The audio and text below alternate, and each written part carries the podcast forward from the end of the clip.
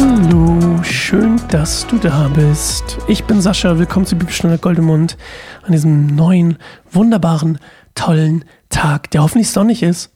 Ich bin noch in der Vergangenheit, du bist schon in der Zukunft. Um, ähm, wenn du das hier hörst, bist du äh, weiter im Monat als ich äh, gerade bin, weil ich noch nicht mal im Monat bin. Ich bin gerade noch im März. Das nur mal so als kleiner, als kleiner, als kleine Info. Aber hier scheint gerade auch die Sonne. Also ich hoffe auch, am 21. April scheint die Sonne. Das wäre nämlich toll. Ich glaube, da habe ich nämlich, ähm, meine Frau macht gerade eine Weiterbildung und da ist sie ungefähr einmal im Monat für ein Wochenende in Berlin. Und ich habe die Kinder, logischerweise, weil die ja nicht mitfahren. Und ich hoffe, an diesem wunderbaren 21. April, ich glaube, es ist ein, lass mich kurz schauen, müsste eigentlich ein Freitag sein, oder?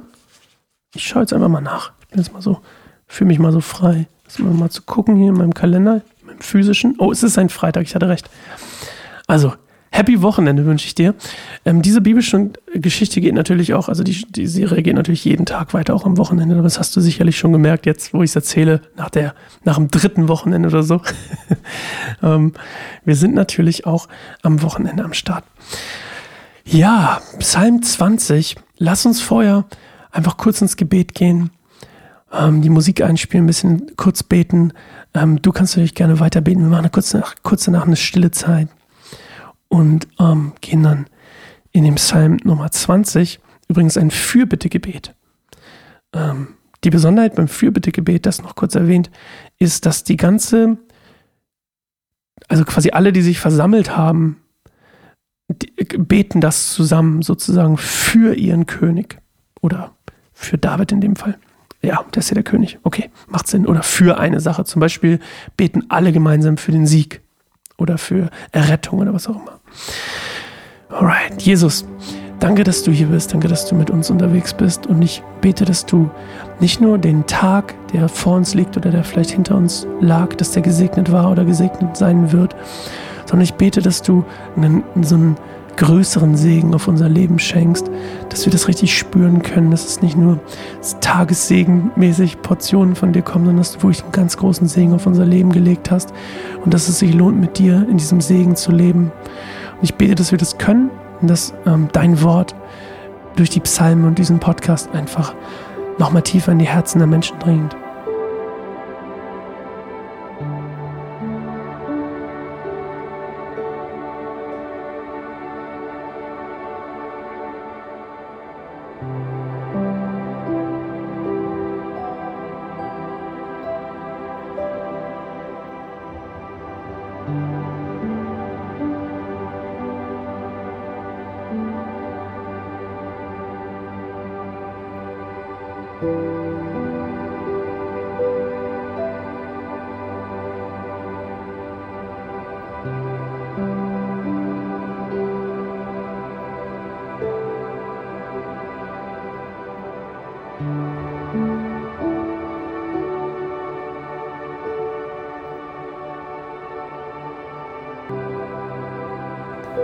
Psalm 20.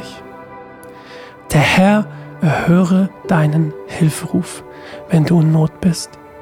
Der Name des Gottes Israels beschütze dich.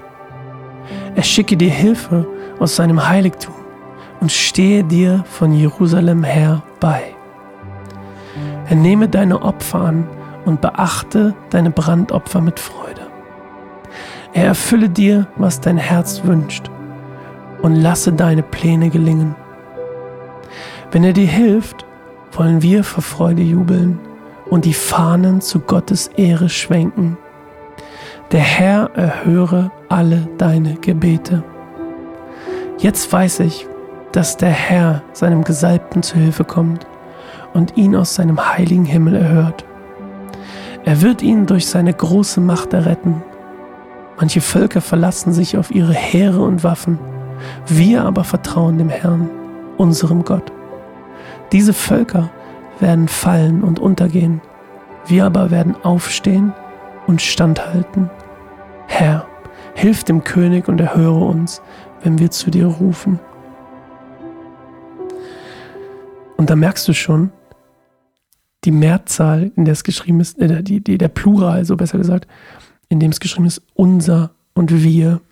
Das ist das quasi, die, die versammelte Mannschaft sozusagen, die da in der, in der Stiftshütte ist, in der Gegenwart Gottes, die für David betet, für das Gelingen. Und das Spannende ist auch, dass hier wieder quasi, das, das machen die ganz oft, nämlich, ähm, dass, dass die Bibel quasi in einer Zeitform spricht, das habe ich dir schon mal erzählt, einer, aber falls du es vergessen hast, in einer Zeitraum, in, in einer Zeitform spricht quasi, als wäre es schon passiert. Und dieses Wort mit dem Retten, ne, das kann auch übersetzt werden aus dem Hebräischen mit gerettet.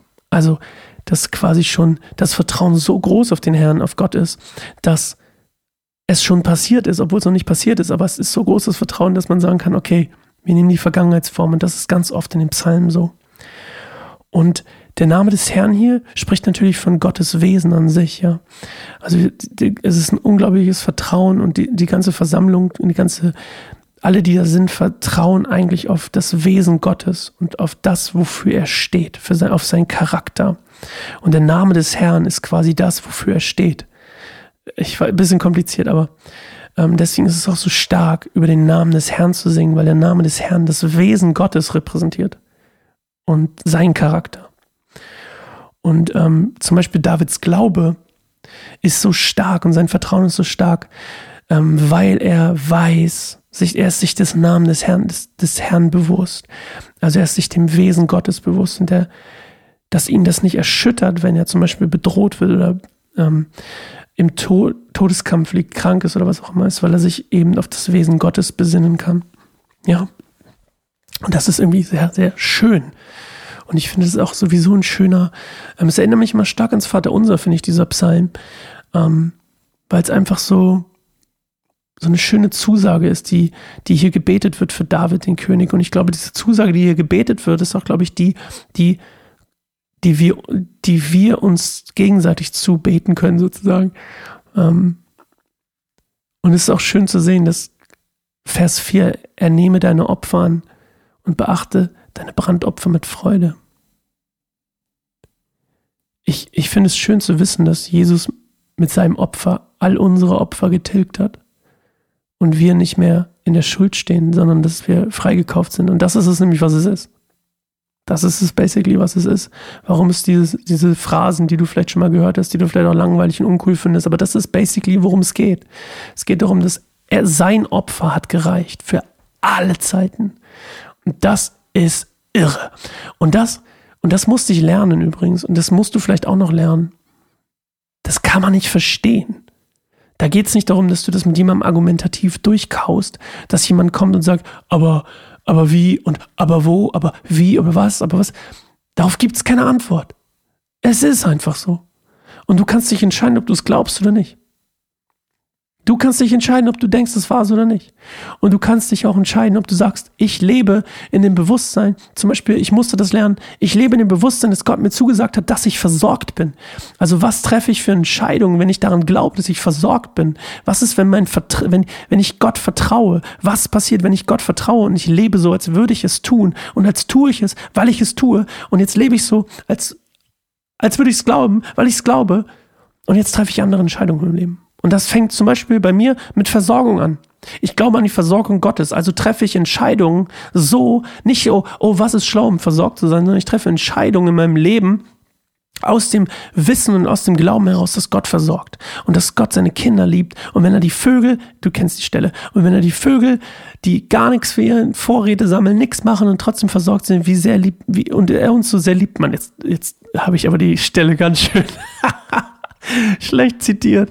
Okay, lassen wir das. Ich, äh, ich, äh, ja. Also, ist ein total schöner Psalm und ich freue mich, wenn wir uns morgen wiedersehen. Und die Frage, die ich dir stellen möchte, ist: Weißt du das alles? Weißt du das alles tief im Herzen? Dass Gott bei dir ist, dass er deine Hilferufe hört, wenn du in Not bist? Weißt du, dass er dich beschützt? Weißt du, dass er dass das Opfer von Jesus für dich, dass das genug war. Dass er dir deine Herzenswünsche erfüllt. Die Herzen, die, weil Gott hat dein Herz erschaffen. Auch deine Herzenswünsche sind von Gott. Und Herzenswünsche sind was anderes als ich will eine PlayStation 5. Das ist was anderes. Nicht, dass Gott das nicht auch erfüllen kann übrigens. Gott ist auch sehr, sehr großzügig und sehr, sehr gnädig und sehr, sehr äh, liebevoll. Aber mein Punkt ist, mein Punkt ist, such in ist auch übrigens das, was Jesus sagt, such in allererster Linie Gott und die Beziehung zu ihm. Weißt du, dass Gott dich liebt? Das ist meine Frage an dich. Weißt du, dass Gott dich liebt? No matter what. Egal, was du machst. Gott liebt dich.